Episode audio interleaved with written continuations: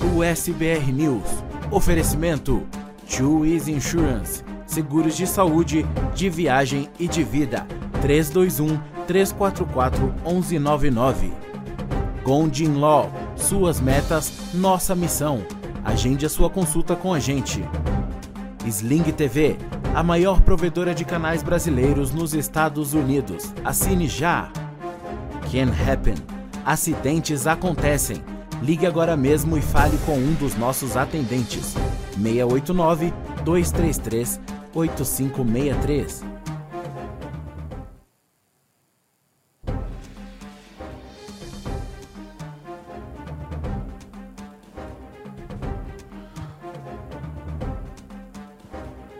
Olá, seja muito bem-vindo ao SBR News. Nós estamos ao vivo, direto dos estúdios da USBR TV para você em qualquer lugar do mundo.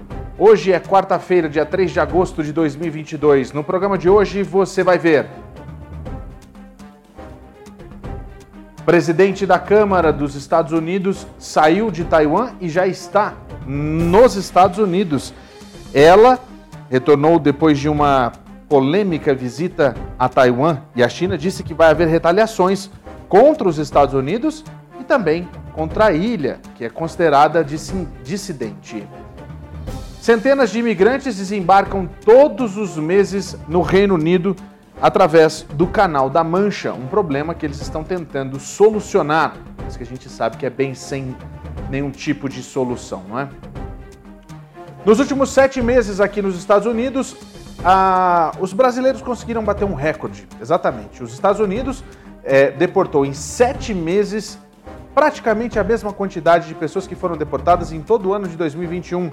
E esses deportados são brasileiros. A gente explica toda essa situação e traz para você por que, que isso está acontecendo. Esses números não constam dos números de deportação. E hoje eu tenho ele, o Dr. Marcelo Gondim, que vai tirar as suas dúvidas de imigração, inclusive falar a respeito daquela situação da reconciliação orçamentária e se existe verdadeiramente alguma coisa que seja benéfica para você que é imigrante. Aproveita para mandar já a sua dúvida de imigração, que a gente está hoje na quarta-feira com, com o Marcelo Gondim ao vivo para responder você. E olha só, Paraguai, Chile, Argentina e Uruguai se candidatam para a Copa de 2030, a Copa de 100 anos. Eles dizem que foi ali onde tudo começou e é ali que deveria ser essa comemoração de 100 anos. Tem muito mais, vem com a gente para você ficar muito bem informado e cada vez mais inteligente. Esse é o SBR News. Nós estamos ao vivo, como eu disse, a edição desta quarta-feira já começou.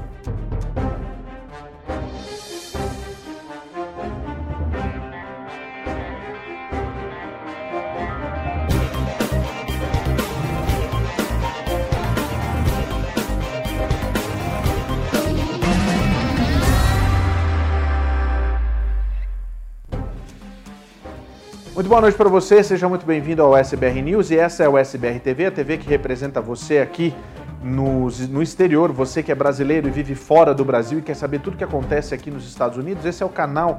Aqui você participa, aqui você manda a sua participação através das nossas redes sociais. Hoje é quarta-feira, tem o Dr. Marcelo Gondim, é, ele participa com a gente no programa daqui a pouquinho, então já começa a mandar suas perguntas já a partir de agora.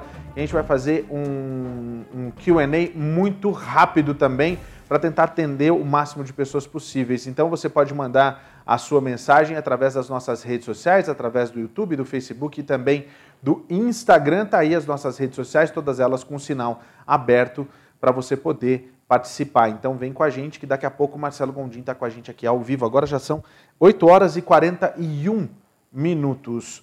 A presidente da Câmara daqui dos Estados Unidos, a Nancy Pelosi, deixou Taiwan e já está a caminho dos Estados Unidos. Ela que fez essa viagem bastante polêmica e controversa e agora as pessoas estão aguardando exatamente o que é que a China vai fazer que eles consideraram essa visita da Pelosi uma afronta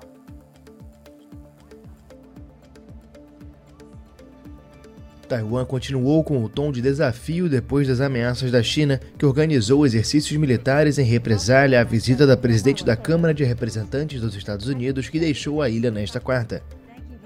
Nancy Pelosi desembarcou na terça em Taiwan, apesar de uma série de ameaças de Pequim, que considera a ilha parte do território e denunciou a visita como uma provocação.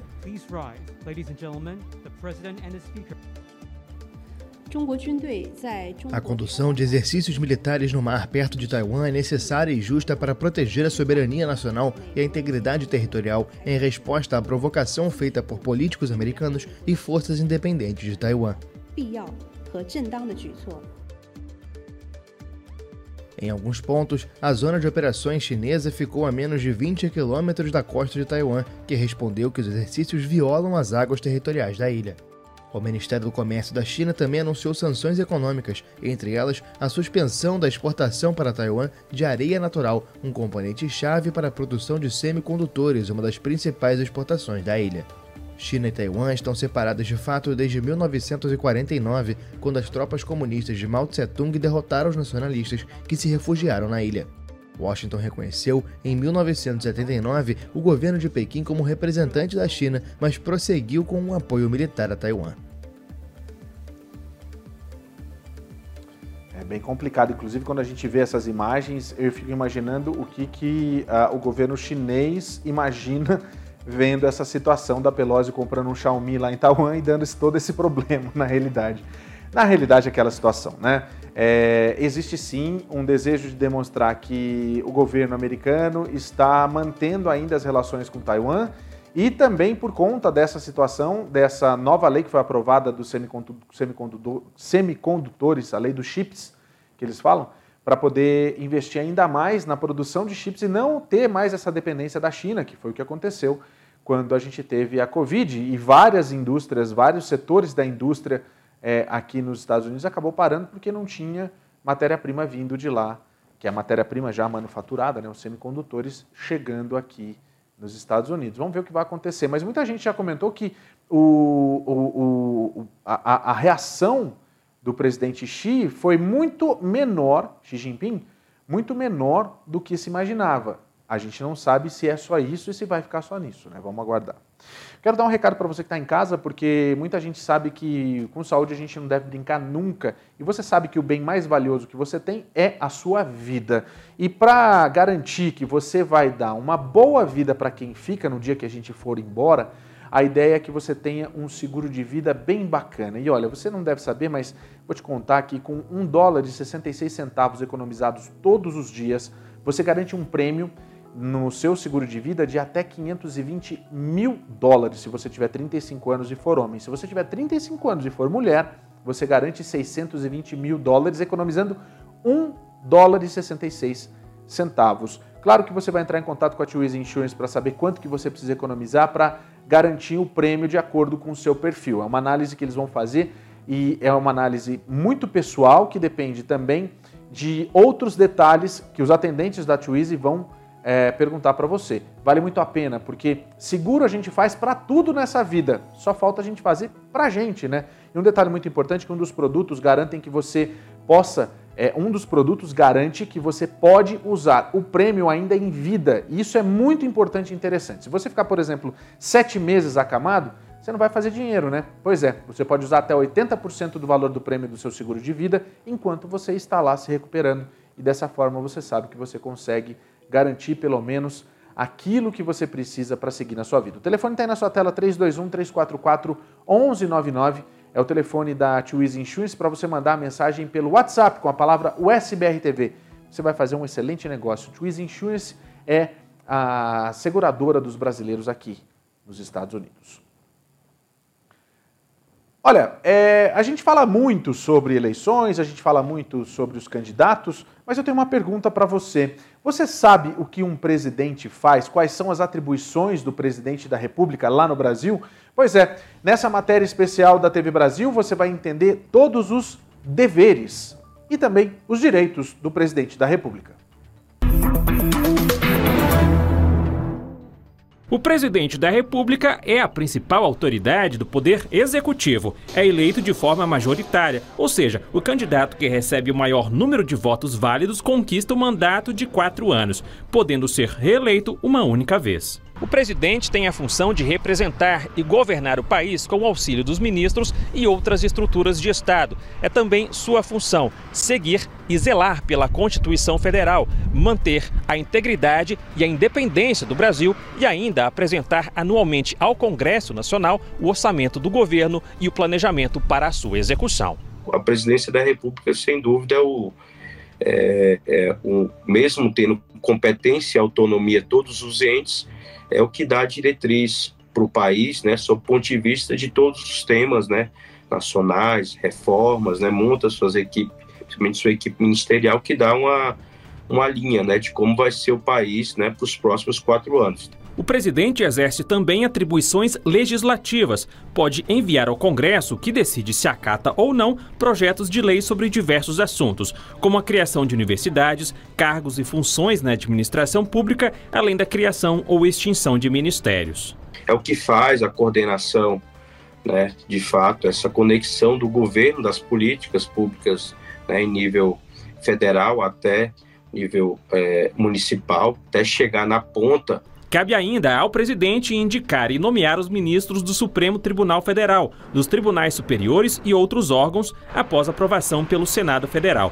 Ele é o comandante em chefe das Forças Armadas e decide ainda sobre as relações com outros países, como celebração de tratados internacionais, também sujeitos à aprovação do Congresso Nacional. Por mais que nós tenhamos uma tripartição de poderes, ou seja, uma, um Estado formado pelos poderes legislativo, judiciário e executivo, Fato é que no âmbito internacional cabe à presidência da República essa importante função de representar o Brasil enquanto nação, enquanto né, Estado, é, exatamente nas discussões que sejam de interesse tanto do Brasil como de interesse internacional. Isso é muito importante a gente saber exatamente o que cada um que a gente está botando lá para fazer o dever dele de casa faz, né? Porque daí dessa forma a gente tem toda a certeza de que a gente vai colocar alguém que tem muitas responsabilidades, né? É, e não é só cuidar do cartão corporativo, você sabe disso. Né? Vamos ver quais são os assuntos que são destaque no Twitter. É, hoje, um assunto que eu acho que tomou conta foi justa, justamente a situação lá no Kansas. Que vamos então para o primeiro aqui. No primeiro aqui da Kamala Harris, a nossa vice-presidente, que diz o seguinte: ó, o povo do Kansas obteve uma vitória pela liberdade e liberdade ao ficar com a maioria dos americanos que apoiam o direito de uma mulher de tomar decisões sobre o seu próprio corpo. Vamos continuar esse impulso para proteger a liberdade reprodutiva nas urnas em novembro. Ela está falando sobre o resultado de um plebiscito que aconteceu nas primárias agora no Kansas, em que mais de 60% das pessoas que votaram votaram para manter o direito ao aborto das mulheres. Lembrando que o Kansas é um estado muito, muito, muito conservador. Vamos para o próximo tweet? Nesse próximo tweet que vai aparecer agora aqui, a gente tem a Cat Glick, que é da CNN. Ela fala o seguinte: a derrota da emenda do Kansas foi a demonstração mais tangível de uma reação política contra a decisão da Suprema Corte dos Estados Unidos de derrubar Rose v. Wade, que é aquela decisão que eles colocaram essa decisão aqui, que era a lei que garantia o aborto para as mulheres em todo o país. Aí a Suprema Corte reverteu, você se lembra disso? E deu essa confusão toda.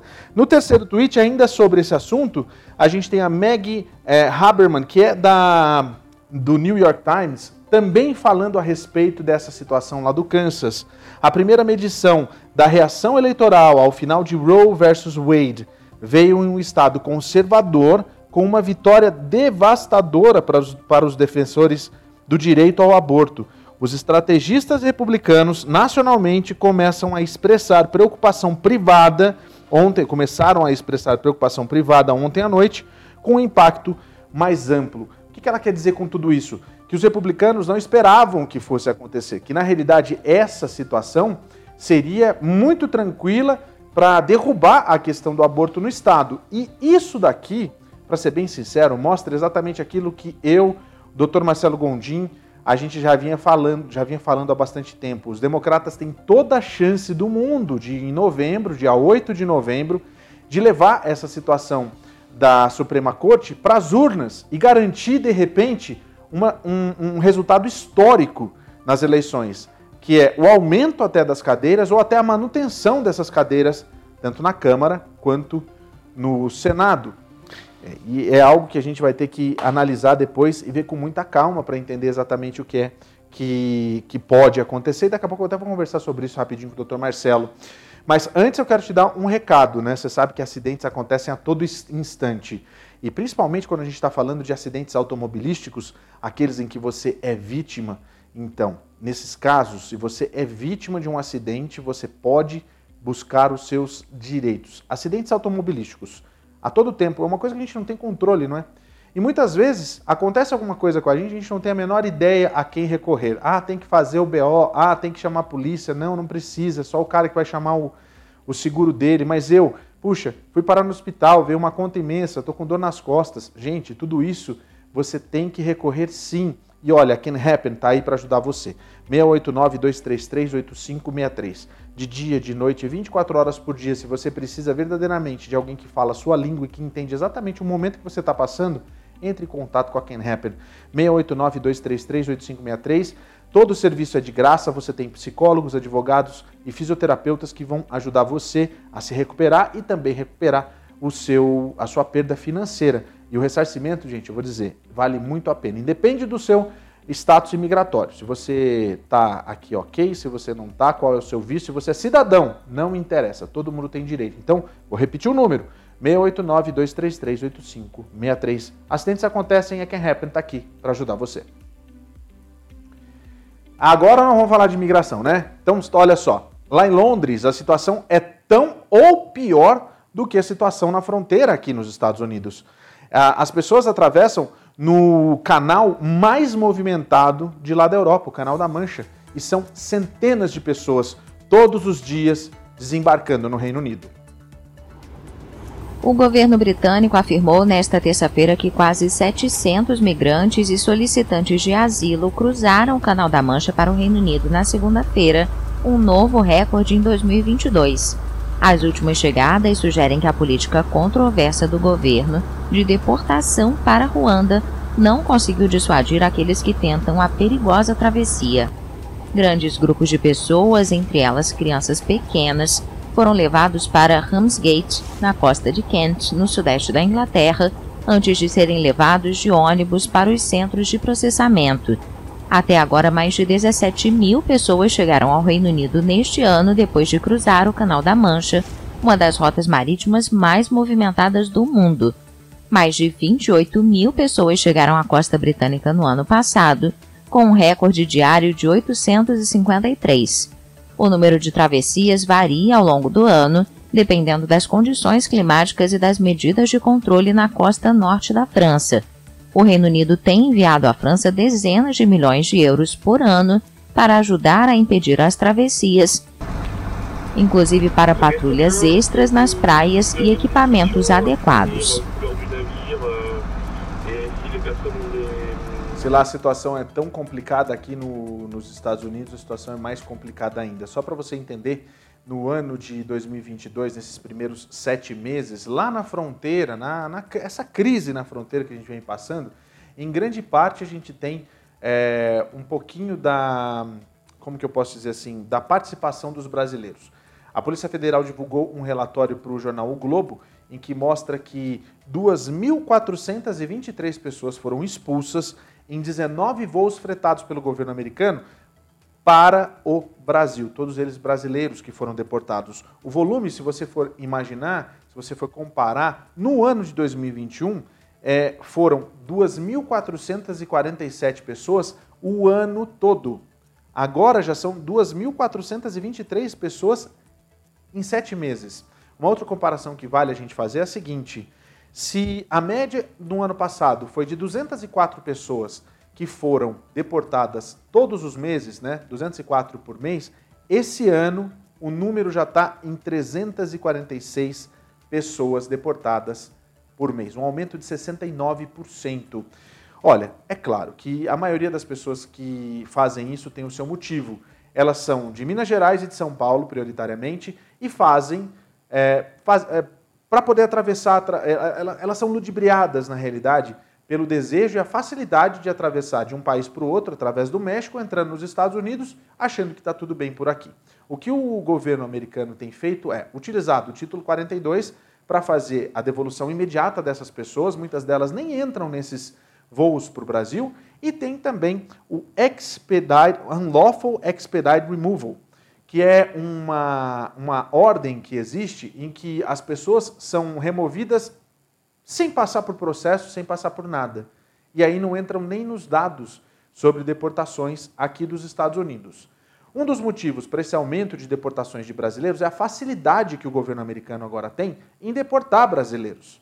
Sabe por quê? Porque em 2019, o presidente Jair Bolsonaro assinou uma solicitação do então presidente americano Donald Trump para que as pessoas, os brasileiros presos em etapa de deportação, não necessitassem de um passaporte, e sim apenas uma carta consular atestando que ele poderia viajar.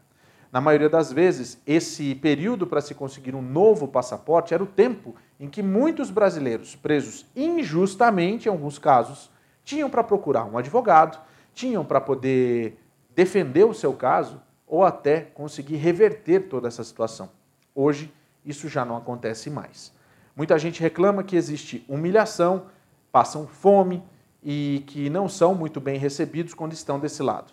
Ora, você não quer estar num hotel cinco estrelas depois de pular o muro da fronteira, ou então de atravessar o rio, ou de se entregar para a polícia de imigração. Muitas pessoas que deram depoimentos para o Globo disseram que não é bem verdade o que as pessoas, o que muitas alegam. Algumas passaram por centros de, de detenções, de centros de detenção com benesses, com boa alimentação e boa estrutura, mas todas elas dizem Ninguém pediu para eu entrar aí. Conversar agora com o Dr. Marcelo Gondim, justamente para falar com ele a respeito dessa situação, antes um pouquinho da gente seguir para responder suas dúvidas e falar a respeito da questão da nossa parlamentar do Senado, ela, a Elizabeth McDonald. Mas antes eu vou começar com essa situação. Marcelo, primeiro, Marcelo, é... olá, Marcelo, boa noite. Deixa eu só te falar uma coisa. Oi. Marcelo, todo mundo que está atravessando a fronteira já sabe que está esperando quando chegar aqui, né? Essa aqui é a história. Não tem hotel cinco estrelas desse lado de cá para quem está vindo desse jeito, né? Não tem. Boa noite a todos. É, é, by the way, não tem esse, essas cinco estrelas, nem quatro, nem três. É, é de uma estrela para baixo, né? Então, mas muita gente está vindo. Inclusive, a gente fez até uma, um comentário numa reportagem é, recente é, o que está levando a acontecer isso. E a gente sabe que o que está levando a acontecer é a situação do Brasil, que está ruim realmente, né? Sempre esteve ruim, agora está pior. E as pessoas não conseguem visto mais, porque antigamente faziam visto no consulado, vinha para aqui e ficava sem status, mas não estão nem dando visto mais, então não consegue tirar o visto, entra ilegal. Não estou dizendo que deve fazer isso, mas é o que está acontecendo. Olha, Marcelo, até é, eu acho que a gente não tem nem muito o que ficar falando, porque isso é uma coisa que é recorrente, acontece desde os tempos em que os Estados Unidos eram Estados Unidos, sempre foi, né? Então, tipo, é só tentar acabar com essa indústria, que eu acho que é quase que impossível, mas tem os seus caminhos, né? Enfim.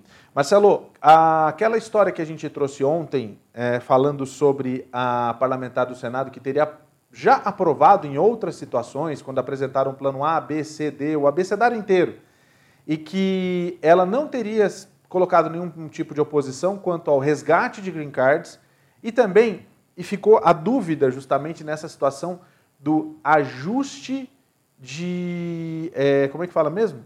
Ajuste de. Agora me fugiu a palavra. É... Do, do, do PEP, né? Isso, isso. É, o que, que, isso quer dizer? Isso vai ajudar muita gente? Isso vai ajudar pouca gente? Isso é possível de ser aprovado? Como é que é essa história? talvez não ajude muito a sua audiência, né? Porque você não tem indianos e chineses aqui assistindo o seu programa, né? Mas é, é, o ajuste do CAP é, é, e também a isenção do CAP para alguns países é uma coisa que tem sido é objeto de muito debate, né? Porque você tem países como China e Índia onde as pessoas ficam, às vezes, 10, 20 anos na fila para conseguir um, um visto desses EB3, EB2, EB1. É, e isso porque os países mandam muito mais gente para aqui do que os outros países. Então, eles, eles estouram aquele limite anual de 7% do total de visto que pode ser emitido. E aí, nessa situação, é, o chinês e o indiano ficam na fila mais tempo. Então, a isenção da, da, da cota do CAP é para isso mesmo, para evitar que fique realmente é, é, esse povo todo na fila. Mas é o que acontece. Tem que fazer isso com a outra parte, que é a recap recapturação dos, dos vistos anteriores que foram desperdiçados, porque senão você coloca muita gente numa, que estava numa fila já disponível, mas a cota é a mesma. Então acaba logo. Aí todo mundo vai ficar na fila agora. Tá? Então não vai resolver para ninguém se for fazer assim. Então, uma forma de ajustar isso aí é recapturar os vistos que foram desperdiçados e tentar uma coisa simples que eles podiam também fazer, uma mudança legislativa muito simples, é não contar os familiares contra esse cap anual. Hoje, se você entra num processo desse e tem é, cônjuge, cinco filhos, são sete vistos a menos nessa conta aí. Em um processo só. Então, é, tem que ser contado por processo e não por pessoas. É outra forma também de melhorar a situação. É, e a gente sabe que a gente tem nessa história toda é, a possibilidade também da lei do perdão, porque a bancada hispana, eles estão dizendo que vão negociar antes da votação a possibilidade de, no mesmo dia, votar em paralelo a questão da imigração. Eu acho muito difícil, mas pode ser que acabe acontecendo. Antes do Marcelo falar alguma coisa, eu quero que você que está em casa é, assistindo, você está vendo aí que o Marcelo está com a voz quase acabando, quase acabando. A gente até falou assim, ó, oh, Marcelo, se você tiver tudo, não, eu vou fazer, eu vou fazer. Eu falei, não, Marcelo, vai fazer não. Na verdade, né? Hoje o Marcelo atendeu o quê? Umas, um, eu acho que um milhão de pessoas, não é possível, né? Porque tem que ter um, um, um, um gás absurdo. Então a gente vai pegar leve com o Marcelo agora. A gente só tem algumas perguntas, pouquíssimas, Marcelo, para a gente fazer. Mas se a gente vê que o negócio está pegando, a gente vai deixar para quarta-feira que vem, tá?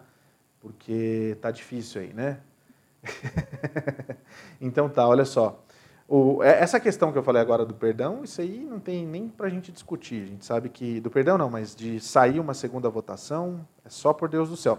Mas um, um tombo, não sei se você estava acompanhando o jornal, um tombo gigante a questão do Roe versus Wade, porque muito republicano votando a favor do aborto, e que vai votar também em pessoas que vão garantir esse direito das mulheres. Então, os republicanos agora já estão começando a pensar duas vezes antes nessa eleição de 8 de novembro, que aliás é meu aniversário. Só para mais um presente. Meu presente de 8 de novembro de 2016 foi o Trump.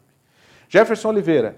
Boa noite. Minha esposa sofreu um assédio domingo na festa que fizemos de um ano da nossa filha em casa. Ela foi agarrada três vezes, passaram a mão nela e ela foi chamada com palavras de baixo calão. Isso caracteriza visto U? Pode ser isso, pode ser um assédio sexual, pode ser uma, uma, um ataque sexual, né, uma sexual assault, uh, ou pelo menos sexual battery, em alguns ah. casos, né? depende do estatuto de cada estado. Então, é, sugiro realmente levar a sua esposa na, na delegacia de polícia local e fazer uma queixa contra a pessoa que fez isso. É, então, até é, é, não, não, não, caracteriza VAWA porque não é da pessoa com quem ela está convivendo, né? Então é, é, um ataque mesmo. Pode dar o Visa-U, né? É o Visa-U mesmo. Entendi. João Cerrado. Boa noite, PS. Se a lei assinada pelo Bolso Trump é responsável pelo aumento do número de extradições, por que esse número não aumentou, na, não aumentou na gestão dele ou no ano passado? Esse pico ocorre só no segundo ano da gestão dos democratas. Como que a gente analisa? Os democratas, isso? É, a questão é a seguinte: é, é, isso é uma coisa que acontece sempre e todo mundo pergunta sobre isso aí, é comum essa pergunta. Uhum. O problema é o seguinte: os democratas deportam muita gente. O Obama deportou muita gente, mas não pessoas que estão aqui trabalhando, que não estão fazendo nada de errado e que estão fora da, da, da lei de imigração, né? mas não estão cometendo nenhuma, nada que fosse segurança nacional não estão sendo um perigo para a sociedade, estão só contribuindo, tem laço com os Estados Unidos, tem filhos nascidos aqui, ou algum parente. Então, é uma coisa social. Você priorizar os criminosos para, ser, para serem deportados. Então, se você priorizar, vai ter muito deportado. E a grande maioria são reincidentes. São pessoas que já foram deportadas e voltaram de novo. Então, não há na lei de imigração uma forma de se legalizar é, ou melhor, com poucas exceções, numa pessoa que volta depois de ter sido deportado. Então, é uma, é, é uma situação difícil, mas os números se for analisado do ponto de vista meio que cego, né, ver os números lá de deportação, vai ver que o Obama deportou bastante, o Biden deportou bastante, está deportando ainda, e o Trump deportou mais. Mas o Trump deportava todo mundo, qualquer pessoa. E isso que aconteceu. Você tinha ali é, a, a, o ICE sendo, sendo é, manipulado como uma arma contra a, na retórica anti-imigrante. Né? Então, e se você quer pegar todo mundo, acaba não pegando ninguém, acaba pegando menos. Se você prioritiza, você usa os esforços do governo, os recursos do governo para priorizar aqueles que são perigosos, você está fazendo um serviço de utilidade pública. É isso que muita gente não entende. Então, vai ver que o governo do Biden não está deportando pessoas que não têm crime, têm laço com os Estados Unidos, que, tem, que estão trabalhando, estão aqui há muitos anos, não estão sendo deportados. Né? É, é, é aquela coisa, é, a, é a qualidade em cima da quantidade, né? Essa que é a história as pessoas. Mas aí é aquela coisa, na, na, na, questão do jogo político que vai valer são só números, e eles usam isso de maneira muito suja.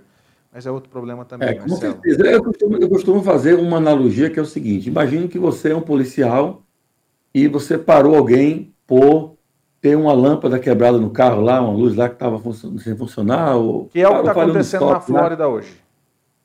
Exatamente. Então você ali é, parou uma pessoa porque tinha aquela, aquela situação ali.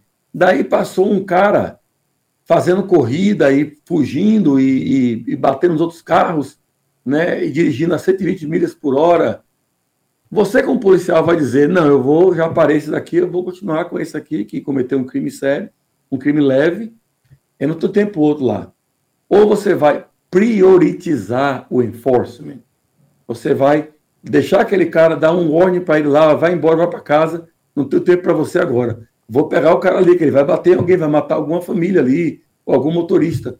Então, é, é isso chama é, inteligência. Vamos priorizar. Quer dizer que aquele cara que está com a placa vencida, ou, ou que falhou de, passar, de parar no stop, ou na luz vermelha, esse cara não deve ser punido? Não. Mas tendo uma coisa pior acontecendo, aquele ali deixou de ser prioridade. É uma coisa inteligente. É, mas quando você fala, não vou pegar todo mundo, você não pega ninguém, você não pega nem o cara que cometeu a infração leve, nem o cara que cometeu a infração mais grave. Aí, e é o que acontece, você quer pegar todo mundo, porque nós não temos as, não tem elemento humano suficiente para deportar 12 milhões de pessoas. É um, um sonho dos republicanos que nunca vai ser cumprido. Não tem fora, como, é fisicamente que, fora que o país para, né? Tá quase parando, porque eles não estão dando braço a torcer de botar os imigrantes para trabalhar. Sabe quem provou isso? O, o, John McCain. No ano 2006, o John McCain, que é republicano, mas não é, não é extremista, louco, o, o, o John McCain é, é, bancou a própria pesquisa para calcular com o Budgetary Office, né, o CBO, qual seria o custo da, da imigração de deportar 11 milhões de pessoas. E o número foi 300 bilhões de dólares. Isso no ano de 2006. Uhum. Né? 2006 para 2007. Imagine quanto seria hoje. Né? Ele, seria perto de um trilhão de dólares. Ele que, na realidade... E outra coisa, isso para deportar. E depois de deportar, setores da economia completos iam ser dizimados. Né? Você vai Exatamente. ter a empresa, a, a indústria de hospitality, que são hotéis, restaurantes, destruída completamente. Tá? E a agricultura nem se fala. Então, a economia não pode suportar isso. Muito pelo contrário, na matéria que você estava comentando, e que a gente teve o estudo lá da, da Elizabeth McDougall, ela viu o seguinte, que é, é, esses ajustes do CAP somente e do, da recapitulação iriam trazer 4 trilhões de dólares para a economia. Então, Veja a diferença entre legalizar quem está aqui, legalizar o pessoal do DACA, os essential workers, legaliza essa gente e faz a recapitulação também para fazer uma reforma migratória, ao invés de ficar com retórica tentando deportar gente que não vai causar nenhum, nenhum problema para o país e causar um prejuízo para o país, porque vai dizimar completamente setores da economia. Eu não é. sei os republicanos o que tem na cabeça, que ajudaria o próprio é, é, é os próprios estados deles, né? Eu sei, mas eu não Geórgia, posso falar. Florida, Texas. Eu sei, mas eu não posso falar porque eu estou no ar na televisão. Vamos lá, tem três perguntas importantes aqui que eu quero que você responda antes que você fique. Eu, eu fiz duas perguntas, eu não sabia que você ia, você ia desandar assim, não. Eu fico feliz de ouvir tudo isso. O Gu Acabando zero... o gás. É, eu estou vendo. O Gu0253, ele falou o seguinte: um amigo me pediu para perguntar. Live Agent, no site do USCIS, disse que a interview was waived, foi suspensa, né? É possível? Casamento baseado, né, baseado em casamento com menos de dois anos. É, isso aí tem que ser um erro da imigração, porque é mandatório que as entrevistas de casamento têm que ser concluídas né, nos casamentos. O que pode ter acontecido, que eu posso entender, é se junto com os documentos normais do casamento e tal, ou melhor, a imigração pediu fotos, provas de que a pessoa mora junto, e aí veio filho. Né, mandou um monte de fotos lá, de, um monte de carteira de certidão de nascimento de filhos do casamento. É, filhos no casamento é o que eles chamam de prima facie evidence, né? Prima facie, evidência. Então são evidências de que aquele casal é. Eu nunca vi até hoje é, ninguém cometer fraude de casamento e ter filho. Na fraude, para cometer a fraude, ter filho com a pessoa que o casamento é falso. Eu nunca vi isso. Então, talvez pode, isso aí pode ter acontecido por conta de uma coisa como essa. O caso era tão contundente, né? que a imigração não queria nem fazer entrevista e waived a interview. Mas normalmente tem que ter entrevista em caso de casamento.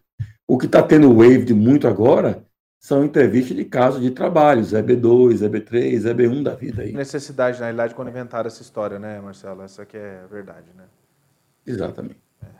Monique Cunha. É bom, antes até só para avisar o pessoal que está assistindo, que o Marcelo tá com a voz desse jeito, tá guerreiro hoje aqui, viu? A gente está falando para ele, né? E, então a gente está dando prioridade para o pessoal que já mandou o super chat, tá, gente? Porque é, a gente vai ter um, um, um, quadro hoje mais pocket, vai ser pocket, vai ser menorzinho, né? Isso se ele não desandar de falar aí também, mas daí é o problema, né, Marcelo? Vamos lá. Fabiana Mello. Olá, doutor Marcelo. Fiz fingerprints no dia 5 de julho, o filho aplicou para mim. Qual é a previsão de receber a autorização de trabalho e social e a entrevista também para a Green Card? Tá aí, né? A, a, o quadrado de cristal aí, né? Não, esse não. Esse aí é, é dar um pouco mais previsível, né? Oh. É, o quadrado de cristal dá para usar o cubinho, né? Pra, já que não tem a bola de cristal, mas nesse caso aí, um processo de filho para os pais pode levar quatro, cinco, seis meses para ter o green card, não previsão de trabalho, o green card. É, né? Ah, é? É, sendo muito assim? rápido esse processo. É, são rápidos mesmo, realmente são rápidos, porque o mérito é muito simples. Qual é, qual é a, a, o que, é que você tem que provar? Duas coisas, ou melhor, três. Que o filho é americano, que é seu filho e que você entrou no país com visa. O resto é conversa para uhum. boi dormir. O caso é isso aí só. Tec Edu. Boa noite, Paulo. Doutor Marcelo. Meu marido é F1 e eu sou F2. O I-140 do NW do meu marido já foi aprovado, mas apesar de termos aplicado todos os funcionários, todos os formulários juntos, o 765 e o 485, para nós dois, por enquanto nós só recebemos um e-mail dizendo que o I-140 está aprovado. Eu já posso vender as coisas no eBay, por exemplo? No documento do F2 dizia que não podia vender nada. Muito obrigado. Um salve daqui de Newark, em New Jersey. Olha, é trabalhar é, não é com o 140 aprovado. Trabalhar é quando tiver a permissão de trabalho, que é o I-765. É, o I-140 sendo aprovado não quer dizer que vai aprovar imediatamente o 765, 131 e o I-485, que é o ajuste de status final. Quer dizer que abriu as portas para que esses, no caso o I-485, seja aprovado. O I-131 e o I-765, permissão de trabalho e viagem, muitas vezes é aprovado antes de sair aprovado o 140. Às vezes depois, mas não tem nada a ver uma coisa com a outra, eles correm separados.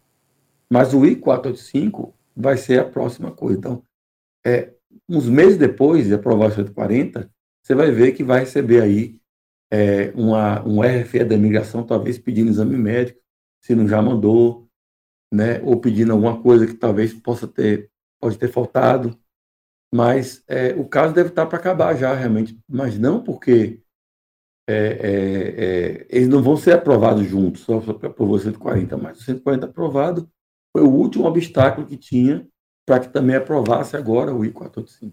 Beleza. Andrés Alcântara, rapidinho aqui. Boa noite, Paulo. Doutor Marcelo, vou fazer a aplicação da LC com a Gondim Law esse mês, porém tem uma entrevista para o visto de turista marcada para dezembro desse ano. Tem algum problema, Marcelo? Não, não tem problema. A entrevista do visto turista não tem nada a ver com o Label Certification. É, o Label Certification não é feita por ela, é feita pela empresa, então não tem nenhum problema sobre isso aí. É, não vejo nenhum problema. Pode ir para a entrevista parte. com tranquilidade, então, viu, Andrés? Não e boa sorte. Nenhum. Boa sorte, exatamente. Uhum. Fábio Rossetti, boa noite, doutor Marcelo e Paulo. Com esses rumores de recessão econômica nos Estados Unidos, boa pergunta. Ó. É possível que as políticas de imigração e volume de cotas de visto sejam afetadas para mais ou para menos, de repente, né? Tudo pode acontecer, né? Mas o normal é melhorar as coisas, né? É, Porque eu espero também. É, é a recessão acontece por, por que está tendo inflação, recessão, essas coisas de recessão? Porque o problema de supply chain. Né? Supply chain, que quem não sabe, é, é, é, é a, a, a, indústria receber os equipamentos, receber as máquinas, receber o material comprado para poder fabricar matéria-prima. Então, é a rede de distribuição de suprimentos. Está tendo um, uma, uma, uma interrupção nisso em alguns setores, principalmente da parte do microchip, né, do, dos semicondutores. Então, se você tem a, a demanda, eu não estou da área de economia não, tá, gente? Isso aí a gente aprende na faculdade como macroeconomia. Uhum. Se você tem a demanda, a procura e a oferta não consegue alcançar, isso gera inflação. E inflação gera recessão. Então, se você às vezes tiver é, é, mais empregados para melhorar o problema do supply chain, você também consegue diminuir a inflação, consegue diminuir a, o problema de supply chain. O supply chain é a falta do, do, do, do microchips, né, do, da matéria-prima, mas muitas vezes porque falta funcionário também nos Estados Unidos hoje. Para o transporte, por exemplo, né, os motoristas, está em falta. Com a imigração, a reforma migratória, você pelo menos alivia esse problema. Marcelo, olha, tem uma Mas pergunta... o que eu falo aqui não adianta que o, o, os republicanos não entendem assim, então... É, eu sei. Eu nem vou comentar. A hora que veio a pergunta aqui, eu falei assim, quer ver, o Marcelo vai... Eu levanto para ele cortar. Olha só, essa pergunta aqui é importante também, Marcelo. Gondim Ló, a, Gondim, a do Germano Arantes. A Gondim Ló consegue reverter um Schedule A, Group 2, uh, né, Group 2, Grupo 2, Labor Certification que foi negado dentro do EB3 Skilled Worker? É, tem problema nisso aí, tá? Porque o, o Labor Certification não é negado no, no EB3 Schedule A, grupo 2, tá? Esse, essa situação aí, você já manda para a imigração o Labor Certification sem ser certificado. E a imigração é que vai aprovar o processo e não vai ter que certificar o Label Certification, porque essas categorias, enfermeira e fisioterapeuta, são é, geralmente pré-certificados. Então, o que pode ter sido, acontecido é pode ter negado o I-140, não o Label Certification. Então, se a gente perceber que a imigração cometeu erro, tem como reverter. Mas é bom, se você for agendar um horário para a gente analisar seu caso, eu digo logo, e também digo a todo mundo que for quiser que a gente faça uma segunda opinião ou revisar seu processo, peça cópia do caso completo ao seu advogado. É seu direito, tá? O vídeo dessa semana falou sobre isso. Você tem direito de acesso ao seu file, ao seu arquivo. Então, peça a cópia do processo inteiro, já mande para a gente antes da sua entrevista, e quando tiver entrevista, eu já vou ter me familiarizado com a situação e vai ser uma entrevista bem mais rápida do que você agendar um horário e falar com você e dizer, tudo bem, então mande a cópia que a gente vai marcar de novo com você. Então, Sim. aquele horário só serve para falar isso. Então, eu já falo logo aqui agora, para não perder esse tempo. O Germano já avisou que já agendou o horário com, com você, viu, Marcelo? E uma coisa que é muito importante sobre isso que você disse é o seguinte: dá uma olhada na hora que você vai assinar o seu contrato com o seu advogado de imigração. Às vezes, tem um item lá que diz que você não tem direito a isso ou aquilo porque você não faz o pagamento. Isso pode acontecer. Isso pode acontecer em vários lugares. Então presta bem atenção nas letrinhas, analise o seu, não vai assinando de qualquer jeito não. Leia o contrato. É muito importante. Na maioria das vezes, os advogados de muito boa fé, eles explicam item por item para você tudo que você está assinando. Isso é a parte mais importante do negócio. Senão depois não vai dizer lá na frente, ah, não, mas peraí, você assinou o contrato. Né? E aí você vai fazer o quê? Puxa, assinei mesmo, não tinha visto isso. Aí já é. O nosso contrato aqui é uma página, né? É uma página, cinco ou seis cláusulas. É, eu já vi contrato de três, quatro páginas, Marcelo. Não, aí tem coisa, tem, aí tem poeira debaixo do tapete, né? É, mas eu já vi, infelizmente. É... Bom, vamos lá, o Lucas Pinho. Processo de casamento com cidadão americano para quem entrou legal com visto. Tem levado quanto tempo esse processo, Marcelo? É, deve levar uns seis meses também, depende da área do país, mas não diria que uns seis meses é um tempo razoável. Pode ser que passe um pouco. Tem alguns casos que tem entrevista, a imigração suspeita de alguma coisa, começa a investigar, e aí depois da entrevista pode levar um ano. Peguei um caso agora, a gente está para fazer um caso agora, de um casal de verdade, né? A mulher americana casou com um brasileiro lá, ela é americana brasileira, né? E aí o caso teve a entrevista em 2020. E até agora nada, o caso não sai, não ata nem desata. Então, nesse caso, cabe o quê? Mandado de segurança. Uhum. Lá em Orlando. Mas o, o ia, do caso aí, o normal, que não tiver suspeita, eu diria vai que direto. uns seis meses seriam razoáveis. É, isso vai direto. Tem sido muito rápido, inclusive, esses novos, esses novos processos de casamento. Aqui, ó, o Mark Little Sweet. Biometria feita em dezembro, processo de green card VAWA, já está todo aprovado e nada de entrevista. Sabe se vai demorar, se vai demorar muito? Perguntando para um amigo que não quer ser identificado. Essa aí eu tenho que pegar aqui, ó. Edivala, eu não vou saber dizer. Nossa. Infelizmente, essa eu sinto muito, meu amigo, mas eu não posso é, fazer uma previsão disso aí. Eu imagino que é pelo menos seis meses da impressão digital, é o mínimo, porque o FBI leva seis meses para fazer o background check. Agora, pelo menos isso. A Marcelo, só entrando nessa situação, pode ser que nem tenha entrevista, né? Pode ser que vai direto e recebe direto no correio. Pode. Eu conheço pessoas que não tiveram entrevista no caso de Val. Tá aí, ó. Tá vendo só? Carol Silva. Casei com uma pessoa que aplicou EB3, entrei como dependente. Se eu me separar dessa pessoa, eu perco meu green card? Sinto cheiro de, uh, de ameaças aí. Se, se se divorciar, se separar antes de acabar o processo, perde. Ah, é? Se separar depois de receber o green card, não. Então, peraí. Aplicou o EB3, essa pessoa entrou como dependente. Se não terminar o processo, ela perde o green card, é isso. Se é, terminar o processo. Porque para você receber o green card como derivativo, tem que estar casado com o principal do processo. Ah, entendi. Então tá. Mas aí você tem que pensar na sua felicidade, tá? Pense nisso também. Às vezes vale mais a pena a felicidade. Juarez Benevides, processo EB3, I-140 aprovado em março de 2022, fingerprints tirado I-485, case remaining pending desde junho de 2022. O que, que é isso? O case remaining pending? É, junho de quando... 2022, então tá... Tá agora. Deve ser 2020, né? É, não, ele botou aqui... Não, porque é tudo aqui, ó. Foi aprovado, o I-140 aprovado em 2022. Fingerprints tirado I-485, case remaining pending desde junho de 2022, quer dizer, desde o mês, desde o mês passado. Não, acabou é... de entrar com o registrado, então ainda vai levar um tempo isso aí, né? Quanto tempo que demora mais ou menos, Marcelo, assim, na previsão do cubo aí? Pelo menos uns seis meses, pode levar um ano. É, a migração está trabalhando com aquela, aquela tabela né, de tempo de processamento para terminar todo o ajuste de status em seis meses. Eu já estou vendo acontecer alguns casos Estou vendo acontecer até permissão de trabalho em três meses, como era a meta essa, da imigração. Essa era a pergunta que eu ia te fazer. Na realidade, nesse meio tempo, é, vem a, per, a, permissão de trabalho, né, enquanto ele está esperando o green card. Né? É. Não quer dizer que todo mundo vai ser três meses, tá, gente? Tem, até hoje estão entrando com mandado de segurança com os casos mais antigos. Mas tem algumas pessoas recebendo com três meses. É, que bom. André Gonçalves, meu sponsor quer usar o advogado dele. Olha só, legal isso aqui. Mas eu gostaria de contratar o Dr. Marcelo. Seria possível trabalhar em conjunto com outro advogado?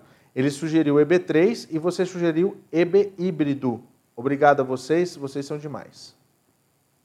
Sim, pode fazer o híbrido. Você, você deixa o sponsor fazer a EB3 com o advogado dele lá que quer fazer, vai fazer o label certification e a gente vai fazer o seu EB2. Quando o EB3 for aprovado, a gente é, é, você pode puxar o ajuste de status que a gente fez para você no EB2 para o EB3 e recebe seu green card. Tem nenhum problema. Você cuida da parte do EB2 e deixa lá o outro fazer a B3.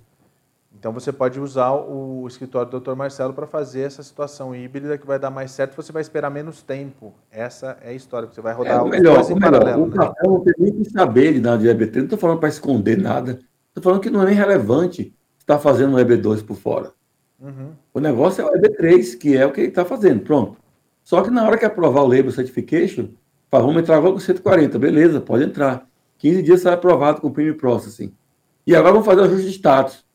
É, não, não precisa fazer, já tem um pronto aqui, outro processo está aqui, é só pedir para transferir. Pronto. Pronto, resolvido o problema. Hein? Muito legal. É, o Paulo, estou no processo de EB3 Unskilled, estou no Brasil. A minha LC deve ser aprovada agora em agosto. Eu tenho uma viagem marcada para os Estados Unidos agora em agosto. Eu posso fazer o ajuste de status com visto de turista? É, não acho que vai poder fazer isso aí, até porque a, a fila é, já não deveria fazer de qualquer forma, por ter o caso aprovado, está entrando aqui como turista, né? então já seria arriscado. Mas além disso, não vai poder, não vai poder de fato entrar, porque é, teve o retrocesso do EB3 Unskill. Então, só pode entrar com o ajuste de status aquelas pessoas que estão aqui no país de forma legal e que começaram o processo do Label Certification em 2019 e não é o seu caso. Tem uma pergunta aqui do Giliar Garcia, boa noite. É seguro viajar com. Ah, oh, essa aqui é pergunta clássica, Marcelo. É seguro viajar com Advance Parole? Qual o procedimento se alguma companhia aérea não saber desse documento na hora do embarque? A companhia aérea geralmente não checa Advance Parole, não. Checa a imigração no país de origem ou no aeroporto quando você chega aqui, né? Eles não vão saber o que é isso. Eles vão querer ver se você tem é, o passaporte válido, que é a identificação internacional, mas o documento de imigração não é com eles isso aí. É, mas é que tem muitos casos em São Paulo, por exemplo, que eles estão fazendo a imigração americana no guichê lá em São Paulo, em Guarulhos. Mas não é feito pela imigração americana lá? É, não, então. É, sim, sim, sim, sim. É, mas é dentro da própria. Você está no guichê da companhia aérea, já vem o cara lá da, da imigração, já olha as coisas para você já libera, entendeu? Aí quando você então, chega aqui, eles só. Né? É, então. Aí eles, eles vão, vão saber. saber. É. Mas eu estou falando assim, a pergunta foi a companhia aérea, a companhia aérea não vai ver isso. Ok. E a Advance Parole está aí, se é um negócio que não é para usar, eles não dão, né? Então se está aí para usar, é para usar, né, gente? Pelo amor de Deus. Marcelo, vou te, vou te dispensar, tá? Obrigado mais uma vez. uma boa noite. A gente está vendo que você está cansado. Hoje eu acho que o dia foi bem longo. Então eu espero que na quarta-feira que vem você esteja mais do que recuperado, sem problemas de time de. Como é que chama mesmo? Los Angeles Galaxy, né? É esse aí? Não, é LFC. Ah, LFC. Ah, desculpa. LA, LAFC. LAFC. Los Angeles Futebol Ah, então tá bom. Mas esse time é bom, né? Tá em primeiro lugar. Ah, então, tá vendo? Então na semana que vem a gente volta a conversar. Obrigado, viu? Valeu, boa gente. Boa sorte. Boa noite. Olha, você que está em casa aí, que está acompanhando a gente, é... você viu, o Marcelo está completamente sem condições. A gente até deu uma, uma espichada com o Marcelo. E aí, na quarta-feira que vem, ele está de volta, tá? Já que a gente estava falando sobre essa situação aí do futebol, olha só, é, Paraguai, Argentina, Chile e também é, o Uruguai, eles se candidataram hoje à Copa do Mundo para ser sede da Copa do Mundo de 2030. Argentina, Chile, Paraguai e Uruguai lançaram nesta terça-feira uma candidatura conjunta para sediar a Copa do Mundo de 2030, a primeira compartilhada entre quatro países. Um evento em Montevideo reuniu autoridades do esporte dos vizinhos, dando início a uma campanha apoiada pela Conmebol. Hoje, nesta candidatura conjunta, estamos creyendo de que com esta candidatura conjunta marcando 100 anos, acreditamos que é muito importante e merecedor que o mundo reconheça que a América do Sul contribuiu e continua contribuindo para o futebol mundial. Que Sudamérica ha sigue contribuyendo mundial. Em 1930, o Uruguai sediou a primeira edição do torneio, conquistada pelos donos da casa. O presidente da Conmebol, Alejandro Domingues, ressaltou que não basta o argumento simbólico, que deve ser acompanhado de um projeto concreto. Este não é um projeto este não é um projeto dos presidentes que estão aqui reunidos, nem da Comebol ou dos governos. Este é um projeto que tem que unir todos nós, o Uruguai e o resto do continente sul-americano, nesse objetivo que tem que se tornar realidade. Neste propósito que se tem que fazer realidade. As autoridades indicaram que a ideia é contar com 14 estádios, lembrando que em 2030 serão 48 seleções participantes. Em maio de 2023, os quatro países vão apresentar a candidatura à FIFA, que deve definir a sede em 2024 e Espanha e Portugal em conjunto são por enquanto os únicos rivais, após se postularem em junho de 2021. Mas existe grande, grande chance né, de acontecer isso em 2030 e ser muito, muito, muito bonito e barato para quem está no Brasil acompanhar a Copa nesses três, nesses três países que você vai fazer ali. Só o Chile que é um pouquinho longe, mas o resto você faz tudo de carro. Olha só, o BTS, que tinha anunciado que ia parar, enfim, foi autorizado a continuar trabalhando, porque eles estão em idade de é, se alistar no exército lá da Coreia. E você não se alistar é um crime muito grave, mas o governo autorizou eles continuarem trabalhando, se apresentando e também, enquanto eles estão lá no exército, divulgar o exército coreano. O serviço militar pode não ser um problema para o BTS. O grupo Sensação do pop coreano pode receber uma permissão para continuar com os shows, apesar do serviço obrigatório dos integrantes da banda. Todos os homens aptos e menores de 30 anos na Coreia do Sul têm que cumprir com dois anos de serviço militar, porque o país segue tecnicamente em guerra com a Coreia do Norte. A ameaça de recrutamento pesa há tempos sobre os membros do BTS, já que os sete têm idades entre 24 e 29 anos. O ministro da Defesa indicou durante uma sessão parlamentar que poderia ser de interesse nacional manter as estrelas nos palcos durante o período em que cumprem com as obrigações militares. A Coreia do Sul garante algumas exceções ao serviço militar a atletas de elite, como medalhistas olímpicos ou músicos de alto nível, mas os integrantes do maior grupo do chamado K-pop não se qualificam para esta categoria. O tema do serviço militar é um assunto sensível na Coreia do Sul, onde negar o alistamento é crime punível com penas de prisão.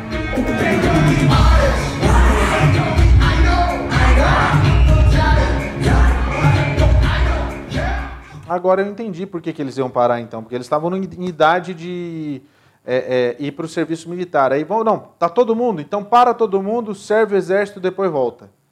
Entendi. Então tá, não vai precisar mais, né? Agora é isso. Olha só, você que está interessado em saber um pouquinho mais, um, né? Primeiro, algo sensacional. Você vai ver agora um Smart Oculus da Xiaomi, que é simplesmente incrível. E olha, eles conseguiram inclusive deixar o produto mais barato com a ajuda dos próprios consumidores que fizeram uma, né? Na verdade, eles continuam fazendo, né? Uma vaquinha para que esse produto seja ainda mais em conta para quem é fã de tecnologia. Os chineses já podem comprar os óculos Smart da Xiaomi. O acessório foi apresentado ao público no ano passado e está longe de ser apenas uma solução para a melhor visão. Os óculos inteligentes têm a tecnologia de realidade aumentada e são capazes de fazer vídeos, tirar fotos e até mesmo traduzir textos do inglês para o chinês. Vamos começar falando sobre a estrutura do equipamento. Os óculos pesam apenas 100 gramas e contam com uma tela OLED com brilho de 1800 nits por olho, com uma densidade impressionante de 3.281 pixels por polegada. Já as câmeras podem gravar até 100 minutos de vídeo sem interrupções. A câmera principal é de 50 megapixels, acompanhada por uma câmera periscópio de 8 megapixels. Essa câmera periscópio tem zoom ótico de 5 vezes e um zoom digital de 15 vezes, além de estabilização ótica de imagens. O processador dos óculos é baseado no Snapdragon 8 da Qualcomm, acompanhado por 3 GB de RAM e 32 GB de armazenamento. Apesar de tantas funções bacanas para ajudar no cotidiano das pessoas, é impossível não pensar nas questões éticas e de privacidade quando se tem óculos que gravam vídeos. Para tentar amenizar as possíveis críticas em relação a isso, a Xiaomi colocou luzes de LED na parte da frente do acessório, que acendem quando a câmera está acionada. A estratégia inicial de venda da Xiaomi foi lançar uma campanha de financiamento coletivo, que já está no ar. Durante a vaquinha virtual, os óculos vão custar 2.499 yuans. Depois disso, eles passam a custar 2.699 yuans, o equivalente a 2.067 reais. Olha só, R$ 2.067. Alguém faz uma conta rápida porque eu preciso pedir o meu. É possível ou não? Faz uma conta rápida aí, R$ 2.067 para dólar. Dá 500 dólares, gente. O preço de um, de um óculos que agora foi para... Isso é notícia também, tá? O óculos da, da, do Facebook, agora a partir de agosto, foi para 499 dólares, o de 500 GB, né? E o de que era, 109, era 299 foi para 399 dólares, um aumento de 100 dólares em cada um dos aparelhos, sem explicação alguma, sem motivo algum, e que houve esse aumento, inclusive, naqueles aparelhos refurbished. Então, quem comprou antes com 100 dólares de desconto, comprou a partir do dia 1 agora, já aumentou esses 100 dólares, e eu, a gente imagina que o próximo, né, que é o 2, MetaQuest 2, não, é o, o MetaQuest 3, né, possivelmente vai vir com preço salgadíssimo. Vamos esperar. Só para falar para você que está aí, o preço desse óculos em dólar é de 487 dólares, é o preço desse óculos da Xiaomi. Mas não tem aqui ainda, tá? Não fica nessa coceira toda. Ainda mais que a briga da China com os Estados Unidos, já sabe que não vai chegar, né? É por isso que a Nancy Pelosi foi lá em Taiwan buscar o dela lá, da Xiaomi. Era isso que ela foi fazer, gente. É, vocês viram lá o que aconteceu no deserto do, do, Atacama? Pois é, uma cratera absurda. Será que isso tem a ver com os skinwalkers? Alguma coisa assim? Vamos dar uma olhada. O governo do Chile investiga as causas de uma cratera de 32 metros de diâmetro e 64 metros de profundidade que apareceu perto de uma mina de cobre no deserto do Atacama. A autoridade de mineração informou que especialistas viajaram ao município de Tierra Amarilha, onde um enorme buraco apareceu no fim de semana. Um perímetro de segurança de 100 metros foi estabelecido em torno da cratera, situada dentro dos terrenos da mina Alcaparroça de Candelária, de propriedade da empresa canadense Longin Mining. De acordo com um comunicado da companhia, não houve impacto no pessoal, nos equipamentos e na infraestrutura, e o sumidouro se manteve estável desde que foi detectado. Como medida preventiva, foram suspensos temporariamente os trabalhos de desenvolvimento de uma área da mina subterrânea. Responsável por mais de 25% da oferta global de cobre, o Chile é o principal produtor mundial do metal. Queria ver quem tem coragem de entrar nesse negócio aí, viu? Eu não tenho mesmo. Hoje, quarta-feira, o jornal foi menorzinho, mais curto, com a participação do Dr. Marcelo Gondim, mas quarta-feira ele está de volta. E amanhã, gente, eu estou de volta aqui com mais uma edição do SBR News para você, a partir das 8h30 da noite. Amanhã a gente tem notícias, muitas notícias. Inclusive, hoje a gente teve um depoimento do, do senador Menendez falando a respeito da questão da imigração na reforma imigra na, na reconciliação orçamentária. A gente vai trazer essa conversa amanhã. Também tem o John Mente que falou a respeito da aprovação da reconciliação e se ele vai convencer a Kirsten Sinema a votar com 50 democratas mais a Kamala Harris. Tudo isso amanhã aqui no SBR News. Eu espero você. Tá chegando aí caminhos da reportagem. Você que está aqui nos Estados Unidos e verdadeiramente sente falta do SUS, é, vale a pena você assistir essa mega reportagem da TV Brasil para você entender um pouquinho mais como é que o sistema de saúde brasileiro é tão bacana e deixa os americanos morrendo de inveja. Amanhã eu tô de volta, valeu pessoal. Tchau, até amanhã.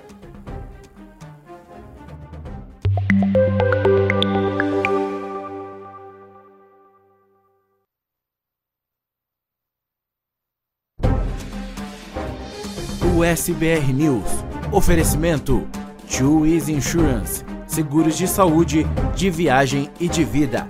321 344 1199. Gondin Law, suas metas, nossa missão. Agende a sua consulta com a gente. Sling TV, a maior provedora de canais brasileiros nos Estados Unidos. Assine já. Can Happen. Acidentes acontecem.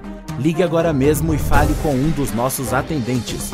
689 233 8563.